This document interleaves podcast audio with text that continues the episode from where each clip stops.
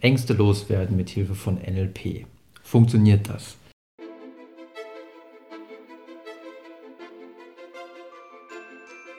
Vielleicht habt ihr auch schon mal von NLP gehört, vielleicht habt ihr auch schon euch ein bisschen eingelesen ähm, in das neurolinguistische Programmieren.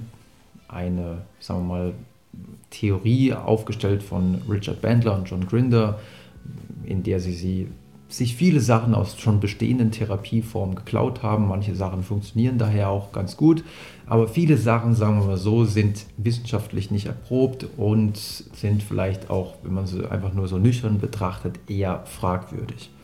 Und deswegen haben Forscher natürlich auch leider bisher noch nicht genügend, aber sie haben angefangen, das Ganze auch zu erforschen. Und in einer Studie hat man, in der Studie, die ich euch jetzt vorstellen möchte, hat man versucht, ähm, redeängstliche Personen mit Hilfe von NLP zu therapieren. Und zwar genauso wie es Richard Bandler in einem seiner Bücher beschrieben hat. Man hat ähm, zunächst mal der Versuchsperson gesagt, erinnere dich erstmal an eine Situation, in der du sehr kompetent warst, in der es zum Beispiel ein Problem zu lösen gab und du derjenige warst, der dieses Problem lösen konnte, also du wirklich die kompetenteste Person im Raum warst. Und dieses Gefühl wurde dann vom Therapeuten geankert, indem er immer wieder bei der Versuchsperson in dem Moment, wo die, das Gefühl am stärksten war, auf die Schulter getippt hat. Und im nächsten Schritt hat der Therapeut dann gesagt, okay, stell dir jetzt mal vor, du als dein erwachsenes Ich guckst dir einen Film an von einer Situation aus deiner Kindheit, ähm, die vielleicht für deine sozialen Ängste verantwortlich sein könnte. Bei mir wäre das zum Beispiel eine Situation gewesen, in der ich ein Referat halten musste vor der Klasse. Und äh, das war auch wirklich ziemlich schlecht von mir. Ich war auch sehr aufgeregt, aber nach äh, circa 20, 30 Sekunden hat der Lehrer gesagt, ähm, das war dann wohl nichts, Eskil, du kannst dich wieder setzen. Und das war natürlich für mich äh, einigermaßen unangenehm.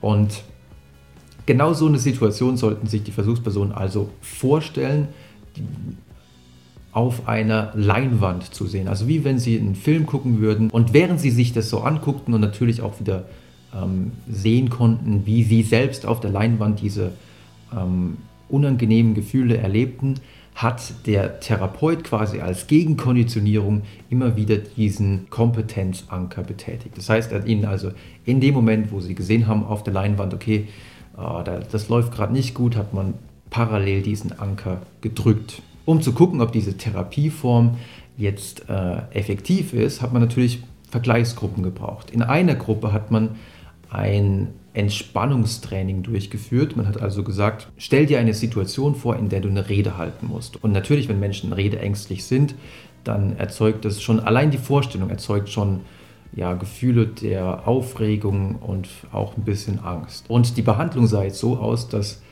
ähm, während sie sich das vorstellten, also man hatte vorher mit ihnen progressive Muskelrelaxation geübt, also so eine Entspannungsübung, bei der man äh, immer wieder seine Muskeln anspannen soll und dann, wenn die Muskeln äh, dann losgelassen werden, man sich wieder entspannt, sich natürlich im ganzen Körper Entspannung ausbreiten kann. Und das Treatment sah so aus, dass die Versuchsperson immer dann, wenn also die Angst aufgrund der Vorstellung besonders stark wurde, sie die Angst weg entspannen sollten. Also zum Beispiel, dass sie dann diese progressive Muskelrelaxation anwandten, also sofort dieser Anspannung, die Entspannung auch wieder in Form einer Art Gegenkonditionierung entgegensetzen sollten. In einer dritten Gruppe hat man mit den Versuchspersonen gar nichts gemacht. Also es war einfach nur eine Wartekontrollgruppe, die einen Vortest und einen Nachtest gemacht hat, um zu gucken, was passiert, wenn man mit den Versuchspersonen gar nichts macht, lässt die Angst vielleicht auch äh, im Laufe der Zeit von alleine ein bisschen nach. Und was kam letztlich raus? Letztlich kam raus, dass alle drei Gruppen sich nicht signifikant voneinander unterschieden. Also in allen drei Gruppen gab es so tendenziell leichte Angstabnahme. Also die großen, vollmündigen Versprechungen, und das war auch der Grund, warum man das überhaupt ursprünglich testete, dass man innerhalb von einer Sitzung enorme Fortschritte äh, erzielen könnte, dass man jede Phobie damit äh, heilen könnte, die konnten keineswegs erfüllt werden. Jetzt könnte man sagen, ja, die andere Gruppe war ja auch nicht wirklich besser. Klar, aber man muss auch aus heutiger Sicht sagen, das war auch keine wirklich gute Vergleichsgruppe. Man kennt heutzutage viel, viel effektivere Behandlungsmethoden für die soziale Phobie, vor allem die metakognitive Therapie, bei der es um Aufmerksamkeitsstörungen geht, wo man versucht, aus dem eigenen Kopf, aus, der eigenen, äh, aus dem eigenen Fokus auf sich selbst rauszukommen, weil man die ganze Zeit denkt, ja, wie wirke ich jetzt gerade? Und man versucht, sich auf ähm, das Äußere wieder zu konzentrieren, nämlich das, also wenn man eine Rede zum Beispiel hält, wirklich auf die Zuhörer zu konzentrieren und auch auf den Inhalt dessen, was man da gerade erzählt. Und man muss unbedingt davon wegkommen, die ganze Zeit sich zu fragen, ja, wie wirke ich jetzt gerade? Also wenn man das als Vergleichsgruppe benutzt hätte, dann hätte man wahrscheinlich eindeutig gesehen, dass das die NLP-Gruppe ähm, deutlich schlägt. Ich will jetzt an der Stelle aber auch nicht behaupten, dass NLP gar nicht wirkt, aber zumindest für diese Art der Phobie, nämlich für die soziale Phobie, scheint es nicht besonders geeignet zu sein.